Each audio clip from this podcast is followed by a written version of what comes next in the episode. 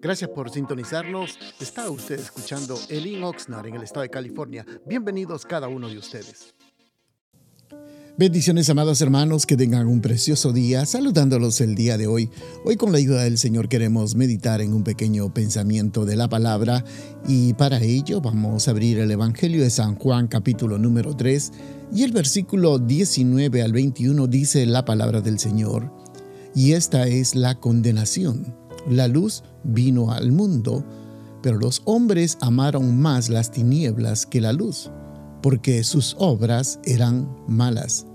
Pues todo aquel que hace lo malo detesta la luz y no viene a la luz para que sus obras no sean puestas al descubierto. Pero el que practica la verdad viene a la luz para que se ponga de manifiesto que sus obras son hechas en Dios. Le hemos llamado a este pequeño eh, pensamiento, amados hermanos, Evangelio y Ley. Hay, una, hay un pasaje que llama mucho la atención, dice, la diferencia entre la impunidad y el perdón es la verdad. Por más dolorosa que sea, es la verdad. Es más, tenemos un dicho muy popular que dice que la verdad duele. Y es por esa razón, hermanos, que muchos muchas personas se niegan el acercarse al Evangelio o tratan por todos los medios de poner todas las excusas posibles para no oír la palabra de Dios.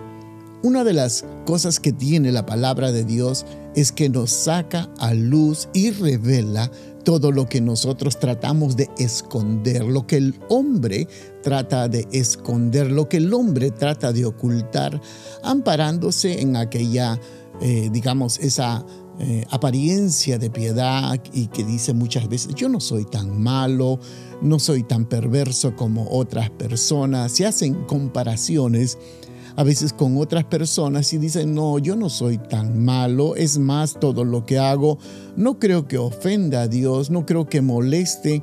Inclusive usted probablemente, amado hermano, cuando usted hable del Evangelio, hermano líder, o usted hermano, cuando testifica a otra persona, usted se podrá dar cuenta que siempre nos tropezamos con personas que nos dicen, yo no soy tan malo, eso debería de darle, llevarle el Evangelio a otras personas que están en peor condición que las nuestras o que la mía. Entonces, lo que ocurre está que ellos no aceptan la verdad y tampoco quieren obtener el perdón porque están acostumbrados a un estilo de vida, a una forma de vivir y ellos creen que esa es la forma correcta. Pero el Señor Jesucristo nos ofrece el perdón. Entonces muchos pensamos de que como yo no soy tan malo, como yo no robo, como yo no cometo asesinato u otro tipo de quebranto de la ley, unos piensan, dice que no, no soy tan malo, yo voy a la iglesia de vez en cuando, muy de vez en cuando. Eh, me acuerdo de Dios. Por ahí hasta inclusive algunos dicen, yo tengo la Biblia, yo leo la Biblia en mi casa. Piensan que eso es les va a dar impunidad ante el juicio de Dios. Piensan que eso van a tener impunidad, que van a ser absueltos por, de parte de Dios porque simplemente, según ellos, son buenas gentes. Entonces, ¿a qué ha venido el Evangelio? Porque muchas personas rechazan la palabra del Señor, muchas personas rechazan el Evangelio, muchas personas rechazan así definitivamente la Biblia. ¿Por qué razón? Porque en la Biblia habla de arrepentimiento, de humildad, de confesar y de fe. Entonces, muchas de las personas dicen, ah, yo tengo fe en que Dios un día eh, va a hacer algo para mí y están con los brazos cruzados. Esa es una fe que el mundo se ha creado, una fe donde realmente no tiene valor, una fe donde simplemente, como se dice, del diente al labio, pero no tiene ninguna efectividad y no tiene ningún valor absoluto para Dios. Porque dice la Biblia que sin fe es imposible agradar a Dios. ¿Y qué es la fe? La fe es la seguridad, la confianza en obedecer, en creer todo lo que Dios tiene o todo lo que Dios nos ordena. Por ejemplo, miremos a Abraham. Abraham dice que se le conoce como el padre de la fe. Y si usted ha leído la Biblia, Abraham con una edad muy adulta, Dios lo llama y le dice que va a darle una, una descendencia como las estrellas que hay en el firmamento o las arenas que hay en el desierto. Entonces, él cree y se, como quien dice hermanos, toma la decisión de dejar su familia y aventarse, tomar esa decisión y creerle al Señor y seguir caminando, confiando y creyendo de que Dios va a hacer algo extraordinario. Como ve, la fe no es simplemente decirlo de los labios, sino la fe sin obras es muerta, requiere una acción, requiere, hermanos, que nosotros estemos actuando en base a la palabra del Señor. Por lo tanto, el arrepentimiento es lo mismo. Tenemos que no ir a un confesionario porque Dios ya conoce todos nuestros pecados. Recuerde, los ojos del Señor están en todos lados. Él ve lo que hacemos a la hora que nos levantamos, que lo que hacemos en lo oculto, detrás de nuestros padres, detrás de la esposa, detrás del esposo, Él prácticamente conoce todo lo que nosotros hacemos y no hay nada oculto ante la presencia de Dios. Entonces, por lo tanto, no podemos engañar a Dios.